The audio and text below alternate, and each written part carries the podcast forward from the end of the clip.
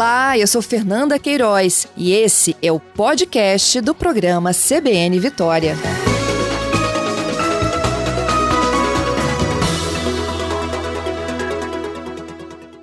Luciano, bom dia. Bom dia, bom dia, ouvintes. É um prazer estar aqui falando para vocês hoje. O prazer é nosso. Eu já agradeço também a sua disponibilidade em explicar para o nosso ouvinte o que está acontecendo.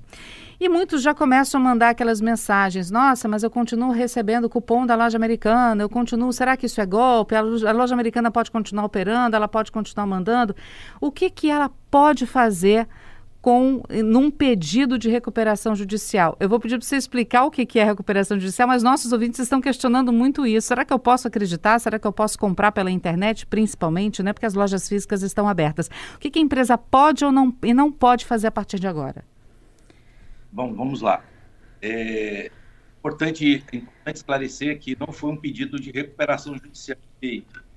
O pedido foi de tutela de urgência, que nós chamamos, quando existem um perigo de um dano maior e uma fumaça de direito, os moniures, periculo e mora, que são requisitos é, para uma para concessão de uma medida desse porte, para evitar um mal maior. Então você, você faz um pedido preparatório para que depois sim aí se peça uma recuperação judicial. Então, na verdade, foi inicialmente um pedido de tutela de urgência. Não é isso? Por que, que foi pedido? Foi pedido exatamente a antecipação dos efeitos de uma recuperação judicial com relação a sequestro e constrição de patrimônio. Uhum. Os ouvintes podem ficar tranquilos que esse pedido foi feito exatamente para que as lojas americanas possam dar continuidade ao seu processo normal de comercialização do seu, dos seus produtos. É, os Estados Unidos eles, eles têm um, um, um, time maior do que os brasileiros. Eles pedem lá é, é essa proteção com mais brevidade. Eles não deixam chegar nesse estágio aí que nós chamamos de estágio default, que é um estágio de colapso financeiro assim quase que irreversível para depois pedir. Ainda uhum. existe estigma aqui no Brasil de que uma recuperação judicial é o mesmo que uma falência. Na verdade, isso é um, é um estigma mesmo. Uhum. O próprio nome está dizendo, é recuperação judicial. A, a, a, empresa pede auxílio da justiça para que ela possa se recuperar. É, nesse, auxílio, nesse auxílio, ela consegue uma dilatação do prazo para pagamento dessas dívidas. Primeiro, ela consegue a suspensão do pagamento dessas dívidas. A lei fala em dois anos de suspensão do pagamento dessas dívidas. Não são todas, apenas aquelas que se submetem ao, ao plano de recuperação, que nós chamamos de concursais. E aí nós temos lá as, as trabalhistas, que estão na primeira classe, as quirografárias, em primeira e segunda classe. As tributárias não entram, e aquelas é, oriundas de contrato de alienação fiduciária também não se submetem ao plano de recuperação, mas a lei também traz alguns, alguns benefícios que acabam ajudando a empresa em recuperação judicial. Uhum. Quem está é, com esse pedido, então, de tutela, né, inicialmente, o, o pré- é, um, um, tutela de urgência, ou seja, uma pré-recuperação judicial. Né? Nesse período, quem administra a empresa? É a própria diretoria das lojas americanas? Entra alguém da justiça, de uma controladoria, para auxiliar e tomar conta do que está sendo feito? Como é que funciona esse, esse período? Muito pertinente sua pergunta, porque essa é a grande preocupação dos empresários. É, Anteriormente, quando se chamava concordata, e o nome mudou exatamente porque era vulgarizado, né? quando se falava que a empresa estava em concordata, é, pensava-se que ela já estava falida, mudou para recuperação judicial exatamente para quebrar esse estigma. É, naquela época, antes de 2005, o, o juiz ele nomeava um, um, um síndico, né, um administrador judicial, e esse administrador judicial passava a administrar a empresa é, aos olhos do administrador real da própria companhia. Hoje não. Hoje quem administra a empresa é o próprio empresário, é óbvio que um administrador é nomeado para fiscalizar os atos dele. Hoje, de ontem para hoje, nós tivemos uma mudança nesse cenário, da, sobretudo da Americanas, porque apesar de ter sido deferida a tutela de urgência, não havia indícios, pelo menos eu, eu não vi isso na decisão, não havia indícios de, de obrigação da empresa de prestar contas ao que ela está gastando. Isso era, era um erro, era uma uhum. omissão. Uhum. Né? Então, e os credores, eu não sei se foi o BTG ou quem foi que conseguiu hoje, é, um mandado de segurança, na qual o desembargador é, deferiu a, a, a liminar para que esses gastos daqui por diante, pelo menos esse durante a tutela de urgência, sejam fiscalizados e sejam justificados. É, imagina só um empresário que consegue uma tutela de urgência para suspender toda e qualquer execução contra a companhia dele e continua fazendo distribuição de lucro. Uhum. Então, assim, é, além de ser imoral, é uma, é uma, uma postura que não vai de acordo com o, o, os termos da própria 1101, que é a lei que rege a recuperação judicial. Então, exatamente para evitar isso, que creio que tenha sido dada essa liminar, eu não tive acesso a ela ainda, uhum. de segurança, é, para poder esses gastos serem fiscalizados. Porque, efetivamente, na recuperação judicial, quando ele tiver sob a S da recuperação judicial, isso vai acontecer impreterivelmente. Uhum. Bom, eu, eu, falei aqui no início que a loja americana diz que tem, uma, uma, tem dívidas no valor de 40 bilhões de reais e que a descoberta desse rombo de 20 bilhões. Ou seja, ela já devia 20 bilhões e aí teve, descobriu, digamos assim, um roubo, um rombo de mais 20 bilhões. É, já é 20 bilhões em dívidas, né? Já é um valor considerável, mas um rombo que é praticamente o dobro. Como é que isso não foi visto antes? Então, é difícil precisar o que aconteceu na, na Americanas. Uhum. Né? A gente teria que ter acesso aí às informações de gestão. Essas, essas grandes companhias, normalmente, elas usam governança corporativa, que é a contratação de, de gestores profissionais. Isso acontece muito no mercado. E se esses gestores não forem fiscalizados, se essas operações não forem fiscalizadas pelos acionistas, pode sim acontecer rombo numa companhia dessa. E não me surpreendo se encontrarem mais valores, porque é, a gente quando vai fazer o, o, o, diagnóstico de endividamento das empresas, a gente recebe informações imprecisas, é, informações contábeis. Uhum financeiro ele sempre anda na frente da contabilidade. A coisa acontece e depois a contabilidade registra. Então, as informações que a gente que, que nós recebemos para fazer esse, esse endividamento, essa análise de endividamento, elas são informações contábeis com o que aconteceu. Nem sempre a realidade contábil é a realidade financeira. Então, pois é, é, mas aí, por exemplo, desculpa, é, é, só para a gente entender isso melhor, o financeiro está na frente da contabilidade. Vamos supor, eu quero investir um bilhão de reais em determinada, determinada área. Eu não, não, não, não sou obrigada a falar contabilidade, eu tenho um bilhão para isso? Não, então, veja bem. Você só vai investir um bilhão se você tiver. Só que você só vai informar a contabilidade depois da operação ser feita. Você não informa a contabilidade naquele momento que você está falando, ó, oh, contador, eu estou investindo um bilhão de reais aqui. É, na então, prática... o financeiro, ele sabe exatamente quanto ele tem, ele quer dizer, ele deveria saber quanto ele tem à disposição dele para ele poder trabalhar. O financeiro sabe. Uhum. O contábil, o contábil ele, é, ele, é, é apenas o espelho Entendi. das operações que são praticadas, e ele vem depois. E, e não é muito incomum que as contabilidades sejam atrasadas. Uhum. Se a contabilidade não for um escritório atuante, não for rigoroso, os balancetes são entregues erradamente, mas são entregues lá na, depois de seis meses. Já vi casos até de mais de anos sem entregar é, balancete. Então, para o nosso ouvinte que não entende absolutamente nada disso, o financeiro gasta a contabilidade, coloca isso, vamos supor, numa planilha, atualiza e repassa para o financeiro de novo, que passa a ter, continua tendo controle. Só que essa demora em repassar é que, eventualmente, para algumas empresas pode dar alguma diferença, algum rombo nas contas, é isso? É, assim, vulgarmente dizendo assim, isso. assim, quem uhum. tem o controle do financeiro é a própria empresa. Uhum. É, o, é o próprio, a própria extração da empresa.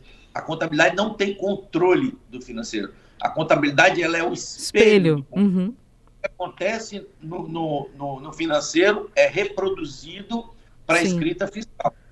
Entendeu? Entendi. A, a, a, parte financeira da empresa de gestão, ela, tá, ela sempre é a, o comando.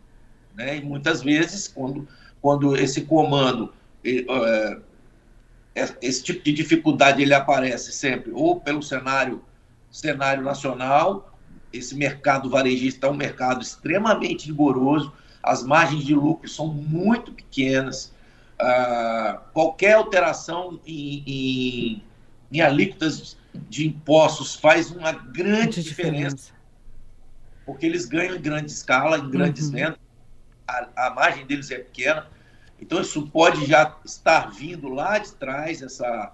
Essa, essa bola essa... de neve, a gente pode dizer assim? Hã? Essa bola de neve, a gente pode dizer assim, já está rodando há muito tempo? Pode estar vindo lá de trás, uhum. ah, eu já tenho, eu já tenho conhecimento por trabalhar no mercado nesse mercado, já tem conhecimento de outros varejistas que também já estão com a corda no pescoço, grandes varejistas, que daqui um dia vocês vão estar comentando aí na, na, na imprensa em geral.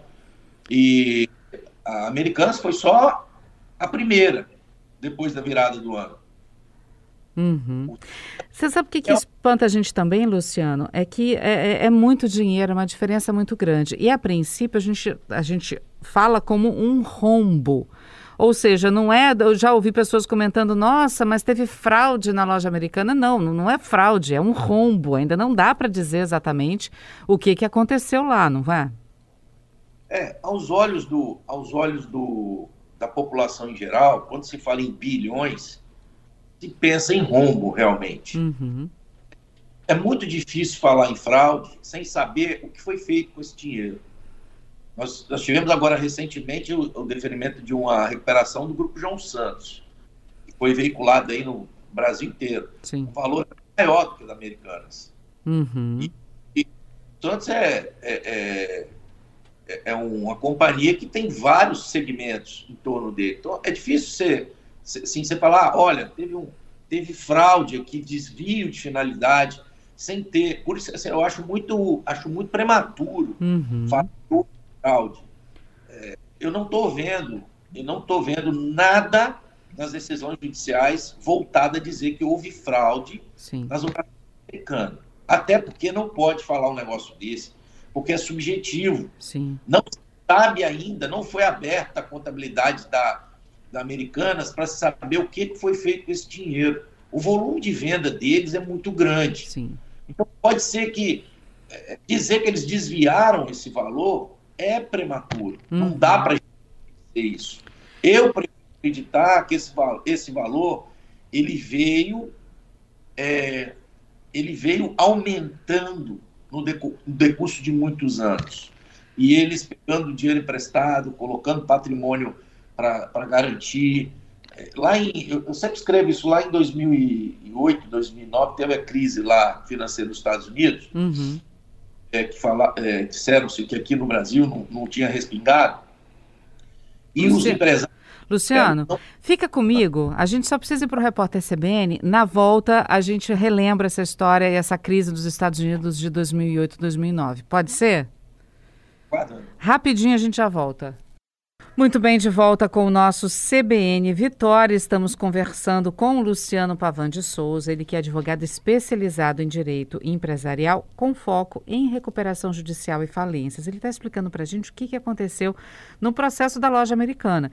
É, falávamos, inclusive, que não podemos é, é, dizer, em hipótese alguma, que se trata de fraude. Algumas pessoas já comentam, ah, foi fraude, não foi é um rombo, ainda tudo precisa ser analisado.